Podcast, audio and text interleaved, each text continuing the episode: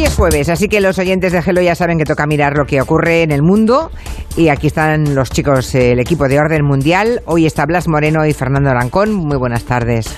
Hola Julia, buenas tardes. Muy buenas tardes. ¿Lleváis algún tatuaje vosotros? Perdonad la interferencia, no tiene nada que ver con el orden mundial esto, lo digo porque hace un momento oímos que hay un porcentaje elevado de personas que llevan más de seis tatuajes en su cuerpo y no deja de sorprenderme. ¿Lleváis alguno vosotros o no?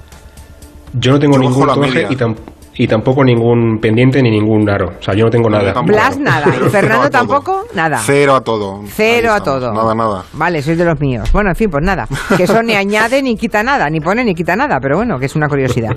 En fin, que han pasado un montón de cosas esta semana eh, y que hay otras que están a punto de ocurrir, ¿no? Así que vamos a hablar de detenciones, elecciones, eh, entradas y salidas del poder, golpes de Estado, pero antes, cuidado, una pregunta que plantea siempre Orden Mundial para ver si nos pillan en falta, a ver si sabemos responder. Fernando, ¿qué preguntáis hoy? Y ya les recuerdo a los oyentes que pueden irse a la página de Twitter de este programa, arroba Julián la Onda, encontrarán la pregunta y las tres opciones y pueden votar y de aquí a un rato vemos si han acertado. A ver si esta semana nos ponemos más, más fáciles, que la semana pasada fuimos un poco duros. A ver, hoy aprovechando que es el Día Mundial contra el Cáncer, vamos a lanzar un poco la pregunta por esa vía, que además, bueno, la pandemia no debe hacernos olvidar que, que existen otras muchas enfermedades que, que debemos atender, ¿no? Así que ahí va, vamos a ver. Venga. ¿En qué zona de Europa es más alta la mortalidad por cáncer? ¿Vale? Y repito, ¿en qué zona de Europa es más alta la mortalidad por cáncer? Zona de Europa, no país concreto, simplemente zona de Europa. Las tres opciones. En el norte de Europa, que son países, por ejemplo, como Suecia, Finlandia o Noruega. Sí. En el este de Europa, que serían países pues como Polonia, Rumanía o Bulgaria. O en el sur de Europa, que serían países como España, Portugal o Italia. De nuevo, norte de Europa, este de Europa o sur de Europa. Creo que es fácil hoy también, ¿eh? Hoy es facilita, creo, ¿eh? Yo creo que sí, a ver si los oyentes sí. vuelven a acertar. Pero bueno, ahí, ahí dejamos la pregunta, voten ustedes y luego vemos si han acertado la mayoría o no. Y ahora vamos con preguntas que plantean los oyentes. Una llegó ayer por Twitter, eh, es de Tico. Nos preguntaba sobre el estatus de Groenlandia. Dice que estaba viendo una serie de cárceles que dan por Netflix y que se enteró en esa serie, mira, está bien, ¿no? La gente aprende cosas en las series. Se enteró de que ya no depende de Dinamarca, que Groenlandia ya no depende de Dinamarca. Y os pregunta, fin, que, que le contéis desde cuándo Groenlandia no depende de Dinamarca y lo que sepáis al respecto. Bueno, en realidad sí depende de Dinamarca todavía y creo haber, y creo haber encontrado dónde está el malentendido de este, de este oyente. He estado buscando el episodio eh, del que hablaba él y pertenece a una serie de documentales sobre prisiones por todo el mundo y en esta edición viajan a una nueva cárcel de máxima seguridad en Groenlandia cuyas ventanas, por cierto, Julia, no tienen barrotes porque ¿quién quería escapar de una cárcel en Groenlandia? Aunque Ya. te vayas fuera, Ya, ya. con el frío que hace fuera y en medio de una isla, en medio del océano, pues no es muy, no es muy inteligente, ¿no? Pero bueno, respondiendo a la pregunta del oyente, la confusión eh, creo que viene de una frase de la introducción del documental. Dicen algo así como viajamos a Groenlandia, la antigua colonia de Dinamarca. Y es cierto que ya no es una colonia de Dinamarca, pero tampoco es 100% independiente. Tienen parlamento y gobierno propios, también tienen control de sus cárceles y, de su- y- y también de su petróleo, que es muy, muy rico en petróleo la, la isla de Groenlandia, pero todavía dependen de Dinamarca a nivel, por ejemplo, de defensa y de política exterior. Así que es más bien una región autónoma, más que un país independiente. Vale, o sea, es que sería una autonomía, como una autonomía Sí, respecto algo así. Vale, pues ya, ya lo sabe el oyente entonces, lo de Groenlandia y, y su relación con Dinamarca. El tema central, que hoy no, bueno, uno de los temas, porque tenemos muchos, ¿no? El otro día ya lo abordamos un poco al bies en el tiempo de gabinete, es el golpe de Estado que ha vivido Myanmar, eh, la antigua Birmania. Seguramente han visto ustedes, también las comentamos aquí, unas imágenes que son bastante chocantes porque se ve una monitora de aerobic que está haciendo unos ejercicios, ¿no? Y por detrás de ella van pasando carros militares, vehículos militares y militares y militares, los golpistas, claro. Bueno, son muy extraños, desde luego, los golpes en este siglo, mm, en este siglo y en este año 2021. ¿eh? Myanmar es un país del que en España sabemos poco, así que contadnos un poquito qué ha ocurrido para que se produzca ese golpe de Estado otra vez de los militares. Mm. Sí, a ver si lo puedo contar un poco en profundidad, sí, con, ahorrando con, con tiempo, ¿no? Que además este golpe con Aerobic y luego el de los cuernos del día 6 de enero tenemos un 2021 con los golpes bastante curioso. Sí. Vamos a ver, Myanmar es un, es un lío de etnias, religiones y lenguas.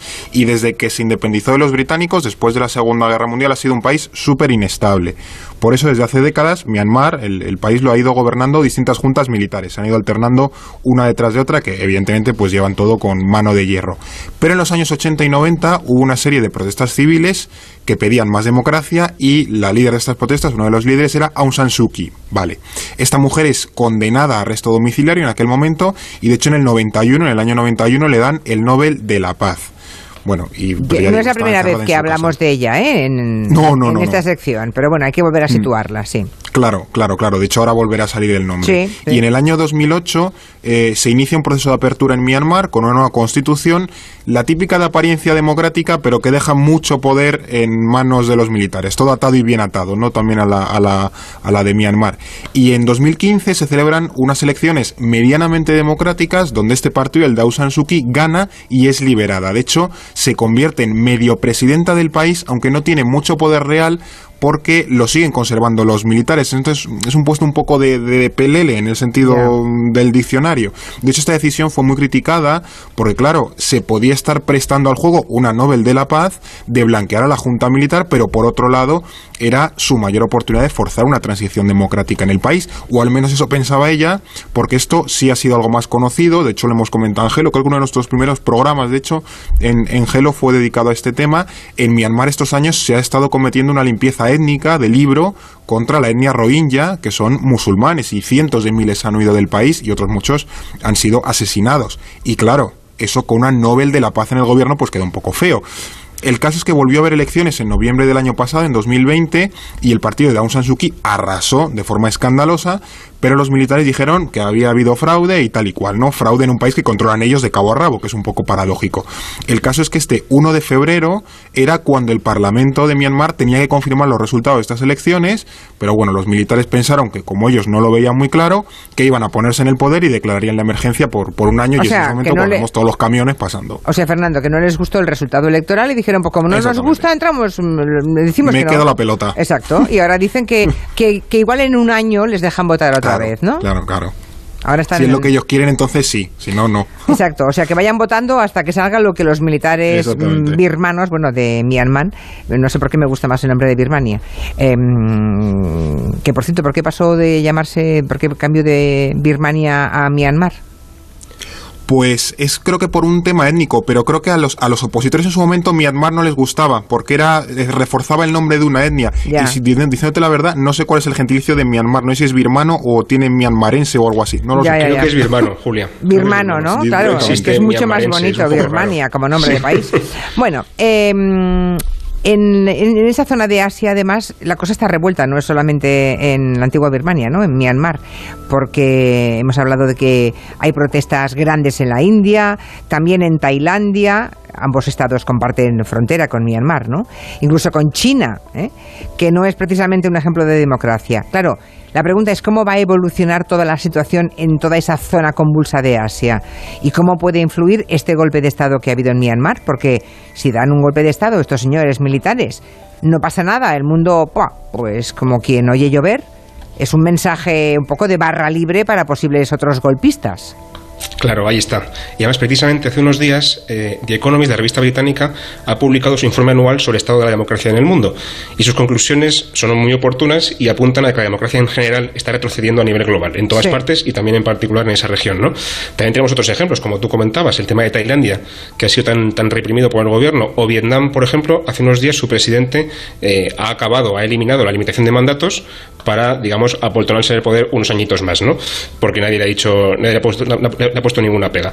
Y en ese contexto, es un poco muy ilustrativo que la mayoría de países de la región eh, no hayan dicho, como, como, tú dices, ni pío para criticar el golpe. Los más democráticos, como Indonesia o Singapur, sí que se han mostrado un poco preocupados, pero por ejemplo Tailandia ha dicho que es un asunto interno de Myanmar y que no se meten. Es decir, que mientras nadie se meta con lo mío, yo tampoco me meto con lo de los demás, ¿no? por muy grave que sea. Y esta es la doctrina que, impone, por ejemplo, China, que tampoco ha criticado el golpe, por cierto. Entonces, la conclusión que sacamos de todo esto es peligrosa tanto para la región como para el resto del mundo, porque lanza ese mensaje que tú decías de apoyo a todos los dictadores y militares del mundo, de hacer lo que queráis, que mientras que no nos molestéis a los demás, no pasa nada, no os vamos a meter eh, en, ningún, en ninguna vereda. ¿no? Entonces, bueno, al final lo que vemos con el golpe de Myanmar es que la defensa de la democracia y los derechos humanos cada vez importa menos y es una noticia mala para todo el mundo, aparte de, por supuesto, los birmanos. Sí, aunque lo veamos muy lejano, lo de Asia, ¿eh? lo que pasa, pero al final se impregna todo el mundo de un sentimiento de indolencia, pase lo que pase en otros lugares. Y ya está. Bueno, hay mucha agenda esta semana. El domingo próximo, este domingo, hay elecciones presidenciales en Ecuador. Hay 16 candidatos nada menos. Y aunque no es uno de los países que peor lo ha pasado con la COVID, bueno, pues son 250.000 casos de COVID, es un país muy pequeño, y llevan 15.000 muertos. ¿Qué se juega en estas elecciones? ¿Qué puede pasar? Bueno, pues sí, recordemos que en, Ecuador gobernaba Rafael Correa, este eligió a Lenin Moreno como sucesor, ganó y traicionó entre comillas al padre y tomó su propio camino. ¿no? Es así un poco el gran culebrón de la política ecuatoriana estos años, el del correísmo frente al leninismo, el de Lenin Moreno, no el leninismo de rollo soviético. Aunque seguro que le pusieron Lenin por eso. Eh, es probable, sí, sí, sí. De hecho, él, quiso llamarse, bueno, o se llamó Lenin para distanciarse precisamente del, ruso, vamos. Ya, ya. entonces, Ecuador eh, ha estado, pues eso, como tú comentabas, bastante tocado económicamente y a nivel social por el tema de la pandemia.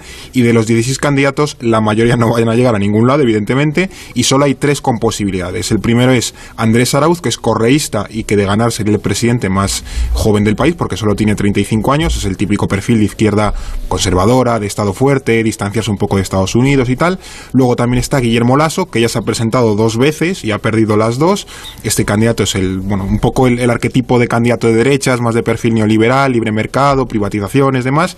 Y luego estaría Yacu Pérez, que tiene un perfil indigenista y que no se sabe muy bien qué postura tiene respecto a muchos temas, ¿no? En cualquier caso, bueno, por el número de candidatos y por la alta abstención que se presupone va a haber por el tema de la pandemia, pues tiene pinta de que van a tener que ir a una segunda, segunda vuelta. que salga el nuevo presidente. Bueno, pues aquí se lo contaremos entonces. Mira, uno que no se presenta en las elecciones, pero que ya es primer ministro, es Mario Draghi. ¿eh? Eso que tiene mm, estar en, en, el club de los tecnócratas, que si eres tecnócrata e italiano, en algún momento te llaman para formar un gobierno. Ya saben, Mario Draghi, ese señor de la mirada tan curiosa, ¿verdad? Tiene como el párpado a medio ojo. ¿No os habéis fijado nunca cómo mira Mario Draghi? Es el, expresidente del Banco Central Europeo. Le hemos visto en tantas ruedas de prensa, en la época dura, en la crisis del 2008, que a mí su mirada y su forma de abordar las preguntas me, bueno, me dejaban hipnotizada. Le ha caído lo de formar gobierno eh, en Italia.